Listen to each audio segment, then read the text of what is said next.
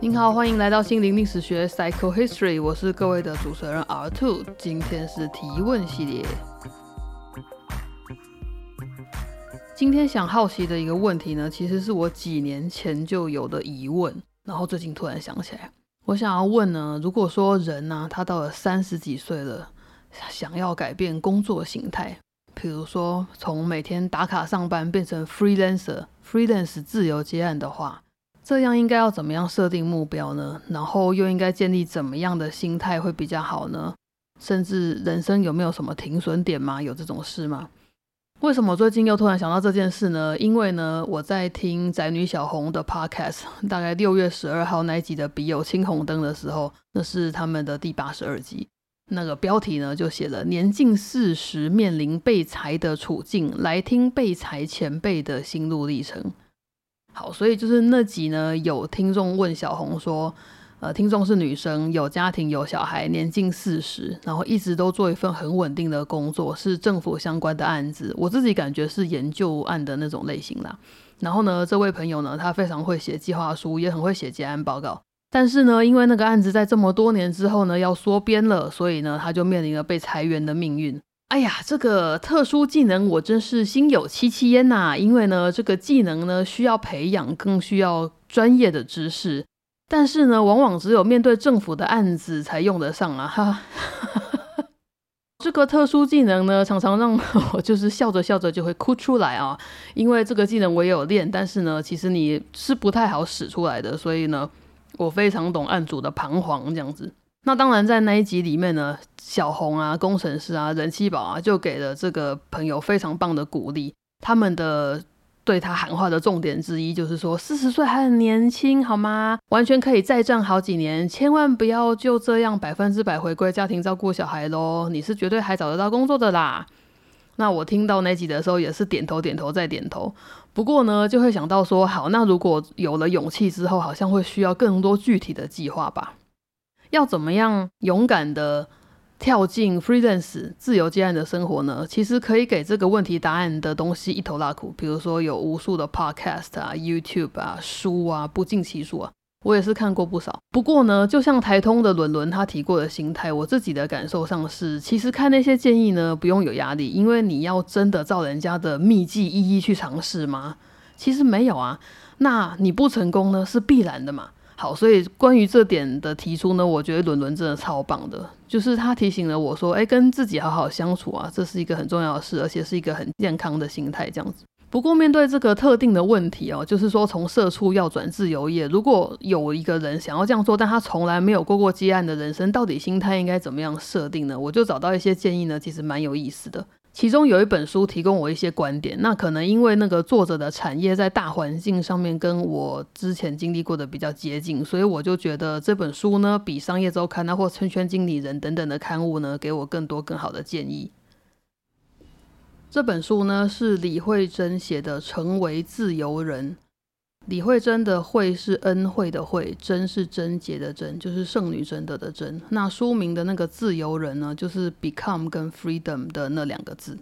那其实我会找到这本书呢，也是从 podcast 听来的推荐。那个频道很好听哦，频道叫做“地方 R 姨便利店”，那个 R 是英文的 R，这样子。那个频道的主持人呢，依据他的自介呢，他是写说他是书店的企划出身，然后他们的频道内容通常是社会生活或艺术文化，然后常常会聊聊书啊、人生的职涯呀，还有他们所说的琐碎无理的日常。但我觉得呢，他跟来宾提及的那些琐碎的日常都蛮珍贵的，因为那就是一些生活中很珍贵的小发现，这样子。那在那个频道推荐李慧珍的《成为自由人》的集数是第七集，李明信箱哦，就是也也一样有听众写信问他们说，我该不该继续做目前的工作，还是该去追求自己有兴趣的事？那在那集里面呢，地方耳仪给了非常好的经验分享，然后后来呢，我就去找《成为自由人》这本书。一开始呢，觉得在网络上好像有点难买，但是一去到成品呢，这本书就好好的站在墙面上，非常的醒目，就它的摆的位置呢，非常的明显。如果你去信义成品的话呢，呃，是一定找得到的，然后就记得往立体的那个方面去看一下。那因为呢，我自己所知比较粗浅哦，因为我不是那个业界的人，所以呢，我只知道说这个作者呢是很爱书的人，然后是出版业的大大，他经手过的作品拿过金鼎奖，是很厉害的主编。那我其实读过他的书，他的文字有温度，也很有力。然后他写过云门舞集的那一本《那些云门舞者》，然后我觉得他的职业经验和他的人生经验呢都蛮独特的。然后像这样子的风格，这样子有勇气的人呢，我相信所有书店的工作的人类都会非常推这本书。所以呢，我找到这本书的时候，可以说是相见恨晚。因为我真正在思考要不要继续谋职全职工作，还是兼职 freelance 的那个时期呢，已经过去了。我才读到这本书这样子。在这本书里面呢，非常优雅的在经验谈之间引用了很多好书。所以如果你是书狂的话呢，应该就会很喜欢这本书。例如说，在他讨论探索未知的章节，大概可能就是五十六页左右附近呢。他就引用了另一本书《慢理想的生活提案》中，作者呢对“时间就是金钱”这个说法呢，他想要反驳。那本书说：“时间不是金钱啊，时间是生命。”作者又补充说：“生命啊，不是结果，是过程。”我这样一丢出来很鸡汤，对不对？你各位听了一定很难把这句话放在心上。但是呢，看书的好处就是这句话在字里行间会变得有意义。那这种大方向的议题呢，我想就留给大家去读那本书去体会。我想要提中间的比较小的几个关于自由工作者的心态设定。我会觉得完全是我的偏见啊，就是我会觉得说，会选择自由工作的人呢，必定是在时间上需要一点缓冲或是调节。那这些时间上的弹性呢，在别人的眼里看起来就是好像是一种率性，但是其实真正做自由工作之后，就会发现你只要一不小心，常常工时就会超过上班族。然后呢，自由业 freelance 接案的人，其实跟创业的人很像，就是当这么多的工作呢是你一个人必须负责，你一个人必须面对的时候，其实会花非常多的时间。那就算是你有一个小小的 team，你也必须要去沟通跟管理你的人力这样子。所以，其实规划跟管理工作、管理休闲的时间呢，是非常非常重要的事情。在书的第一百六十二页左右那个章节呢，有提到说，看起来率性的人其实往往不太自由哦，很有可能他在工作进度上面是常常有延宕的，准时对他来讲是一个大问题。然后呢，这也会导致人际关系上面可能会有点漫不经心的。那这样子率性的结果，其实会让他们被逼得更紧，然后呢，就会更受限啊，就会更焦虑。作者认为的自由呢，跟我自己的解读蛮像的。他认为自由是一种从容。我觉得“从容”这个字真的是自本身就自带优雅，跟这整本书的调性非常像。而如果是我自己诠释的话，可能往往会把这个感受称为愉悦。那作者说呢，在那一章的后面呢，他有说非常清楚的建议，他就说把时间定好，在期限内把事情完成，不接超过负荷的工作，不牺牲余裕。也不降低品质标准，无论如何都要保留足够的充电时间，这样才能让成长的养分喂养自由，这样自由工作才会真正体现自由的价值。以上是 quote，我就是照原句把它念出来，因为他讲的太仔细、太精准了，我没有办法去更动任何一个字。好，然后接下来呢，我跳过几句，他就提醒说。自由工作里面的悠闲呢，不是无事可做，而是把一切都妥善安排后的气定神闲。气定神闲呢，这这句话讲起来真的很帅啊！所以就是他说的那个从容跟气定神闲呢，就是呃他认为自由的意义这样子。那我在尝试实践之后呢，发现其实这是很难做到的事情，因为。自由工作的不安全感呢，可能就是一个威胁哦。它可能会逼着人呢不敢放弃你碰到的任何机会，那最后你就会 overload，然后你就会丧失你原本可以调剂的时间，这样子。所以如果要鼓起勇气，真的把自己的手空出来的话，呃，说真的就是心脏要比较大颗一点这样子。然后我也是练了一阵子才啊，才可以比较妥善的做到这件事情。作者提到的把一切都妥善安排后的这个气定神闲的那个样态哦，就是几乎可以想象他坐在咖啡厅里面，然后就看着窗外的阳光，然后他已经写完他的稿了，或者是完成他今天的工作，他现在在好好的品尝他的咖啡那样子，就仿佛就是这个场景，真的很帅。像要做到这样的程度的话，专业能力跟自我管理能力真的都要很强吧？那另外一个部分的原因就是。如果要做到这样的话，我觉得这个产业的形态跟选择自由的时机点也是蛮重要的，因为呃，在这个作者选择自由的时候呢，他的时机点是他已经建立了工作上的名声和地位的时候。我自己会觉得有点让人难以企及的，因为他真的很强。但是呢，就算如此，当时的他其实也没有办法预测未来的。所以其实他也是在一个非常不稳定的未知之中去展开他的新的生活。所以呃，我觉得他这么多年来对工作哲学的掌握呢，真的对人很有帮助。就是不只是自由工作心态上的原则，呃，他可以解释很多。其实书里面呢，在前半部有很大一部分呢，都还是在提供还在办公室职场的人们，呃，一些非常关键的提点。然后我读的时候呢。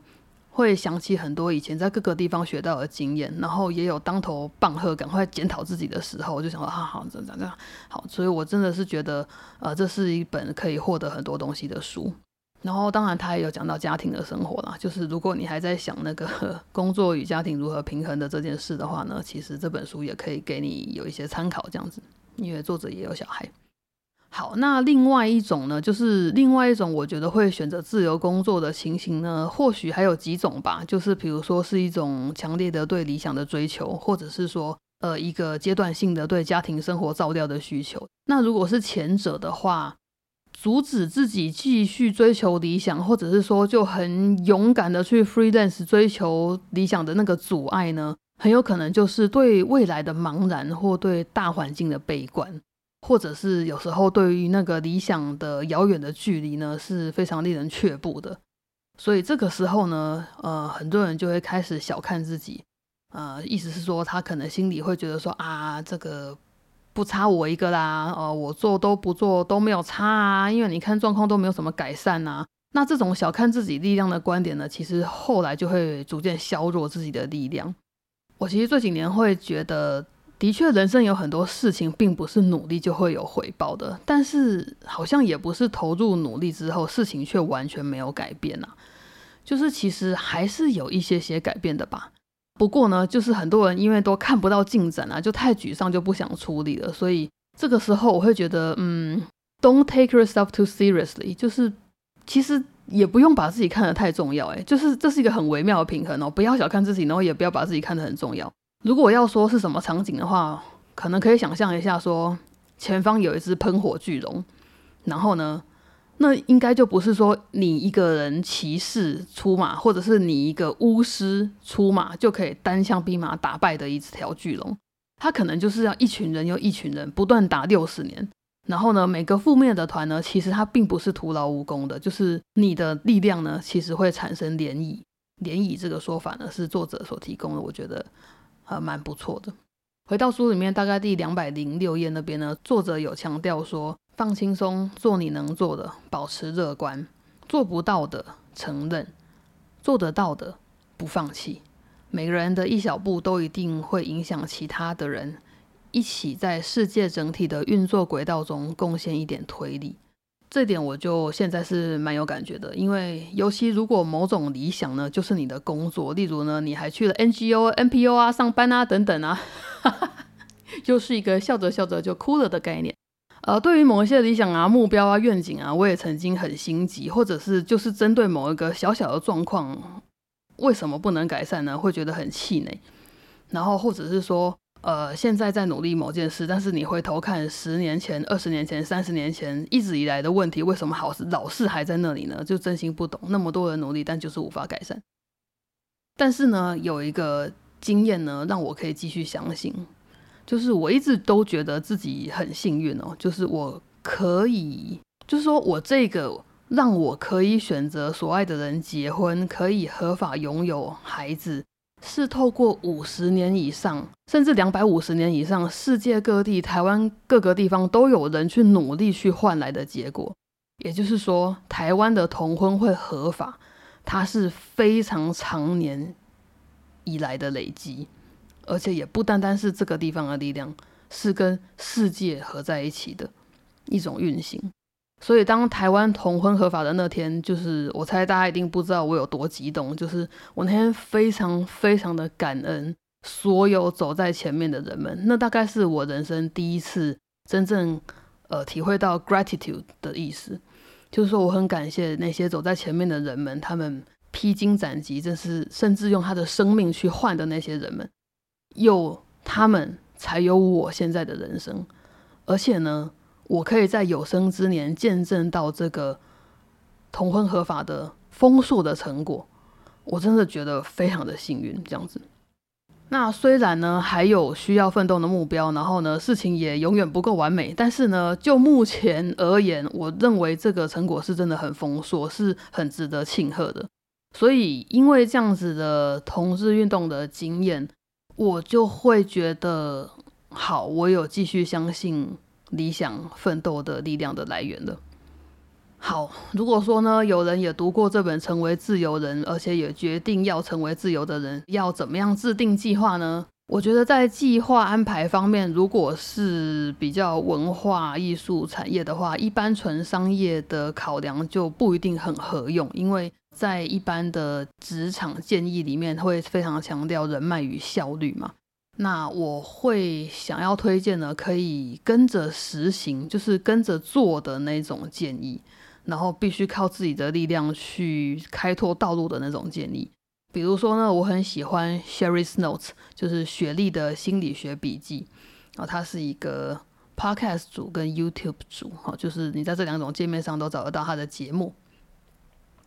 那雪莉呢，在二零二一年的九月，然后很巧的，在二零二二年的九月呢，她都各有录了短短的一集。大概才十三、十四分钟而已的短短一集，来讨论说探索人生的心态和计划。好，所以其中一集的标题是“别让盲目的计划耽误人生，目标达成技巧与计划失败原因剖析”。哦，就是很清楚的标题吧？好，那另外一集呢是未来的历史。哦，这是一个方法学，就是未来的历史，人生不嫌晚，这不是老生常谈。好，那因为雪莉自己已经是青少年的妈妈了，所以你可以想象她的经验值是非常丰富的。然后呢，她所提供大家的这些方法跟建议呢，我自己有试用，然后还在进行中，有点难，就是有些地方我觉得呃好像不是很彻底，可能要重做一下。好，所以就希望以后呢也有机会跟大家分享。